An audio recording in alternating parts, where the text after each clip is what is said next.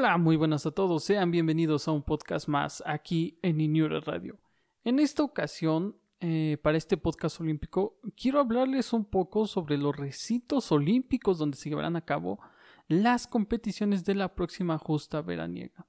Así es que vamos a comenzar platicando un poquito más acerca de ellos. Vamos a iniciar hablando sobre las sedes olímpicas, las cuales se ubican en dos zonas principales llamadas la zona del patrimonio, la cual alberga el área de los Juegos Olímpicos del 64, los cuales se realizaron ahí en Tokio, y la zona de la Bahía de Tokio, que contará con sedes de nueva construcción.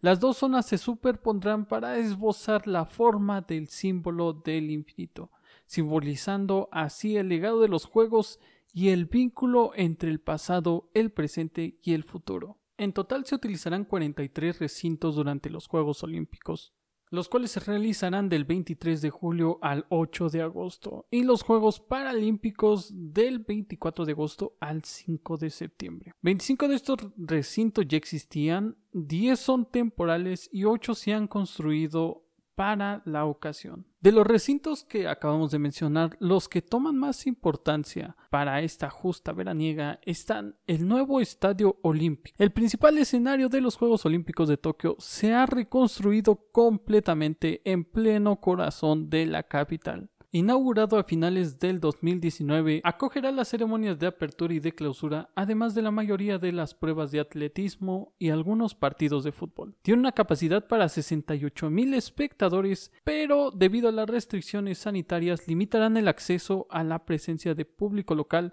ya que el evento no acogerá a personas procedentes del extranjero. Si bien he sabido este, acerca de esta ley, como ya lo había platicado en el podcast anterior, eh, me parece que sí dejaron pasar a los, a los, ¿cómo se llaman? A los comentaristas. Eh, a ellos sí les dieron el acceso, me parece. Van a entrar, creo, como delegación mexicana. No estoy del todo seguro, pero parece que sí. Entonces se va a poner bueno de todos modos. La siguiente sede estamos hablando de el centro acuático. Esta sede imponente de la bahía de Tokio con capacidad para 15.000 espectadores acogerá las pruebas de natación, natación sincronizada y clavados. Una de sus peculiaridades es que cuenta con un muro modulable para convertir su piscina principal de 50 metros en dos piscinas separadas de 25 metros cada una. La profundidad de las piscinas también es modificable y después de los Juegos Olímpicos, esta instalación será escenario de otras competiciones y también se abrirá al público en general. Esto es lo que me encanta también mucho de, Japón en general. Ellos siempre piensan en cómo pueden utilizarle, muy preocupados sobre su ambiente en general y eso es lo que me gusta. Y por ejemplo, esto que será utilizado después, o sea, yo sé que muchas sedes olímpicas luego son utilizadas, pero eh, es muy diferente hablar de Japón porque ellos de hecho lo pensaron como, ah, bueno, van a venir niños, ok, subamos la altura a lo máximo y dividámoslo en dos. Van a venir este, profesionales, ok, bájenlo todo y vamos a seguir. Bueno, bueno, pero nos estamos desviando mucho del tema, así es que vamos. El siguiente lugar olímpico va a ser el, Sea Forest Waterway, eh, el cual es un nuevo centro para las competiciones de remo y canotaje el cual está situado en una isla artificial de la bahía de Tokio. Consiste en una piscina de una longitud de 2 kilómetros, con 8 calles y protegida por una presa. Ah, la capacidad es de 24.000 espectadores durante los Juegos Olímpicos y después de esto mm, su aforo se verá reducido a apenas 2.000 asientos. El siguiente lugar olímpico va a ser el Nippon Budokan un templo de las artes marciales con el techo curvado para emular la forma del monte Fuji. Edificio octagonal próximo al Palacio Imperial, construido para las pruebas de judo de los Juegos de 1964. Este será el lugar de competición de los judokas y karatecas que se verán la cara en los próximos Juegos Olímpicos. Para los que no sepan, el Nippon Budokan es también un mítico centro de conciertos de Japón. Ahí, ahí ha habido conciertos espectaculares y de hecho graban luego los videos ahí se ven muy, muy, muy geniales. Entre ellos los de Vocaloid, eh, por ejemplo. Yo sigo mucho Vocaloid. Me encanta Vocaloid, entonces me gusta mucho esa parte. por eso conozco ese recinto. Eh, de hecho, es, es, tan famoso y ya tiene tanto tiempo que los Beatles tocaron ahí en el año de 1966 en su primera actuación en el país, imagínense. Bueno, de ahí nos vamos a la Villa Olímpica. Em, para los que no sepan, la Villa Olímpica es donde normalmente residen todos los atletas olímpicos durante su estadía antes de los Juegos, antes y durante los Juegos este, para que estén cómodos, puedan concentrarse, etcétera, etcétera. Aparte de que todos los centros, digamos, de competición les quedan a la mano, entonces es, un lugar perfecto. Eh, bueno, en una lengua de tierra rectangular ganada al mar, la Villa Olímpica está compuesta por 21 edificios de una decena de plantas, con 18.000 camas de capacidad durante los Juegos Olímpicos y 8.000 para los Juegos Olímpicos. Después de esta, eh, de esta etapa, de este, de este tiempo, pues, eh, está destinada a ser un barrio residencial de lujo y de hecho ya tuvieron problemas eh, debido al aplazamiento de este año de los Juegos, ya que 900 pisos ya habían sido vendidos, entonces como de, oye, si te, si es tuyo, pero te lo voy a entregar un año más tarde. Pero ya está, ya está, ¿cómo? Ya está completado, ya está pintadito todo. Sí, pero pues, no, no hubo juegos, los acomodamos, entonces tienes que esperarte.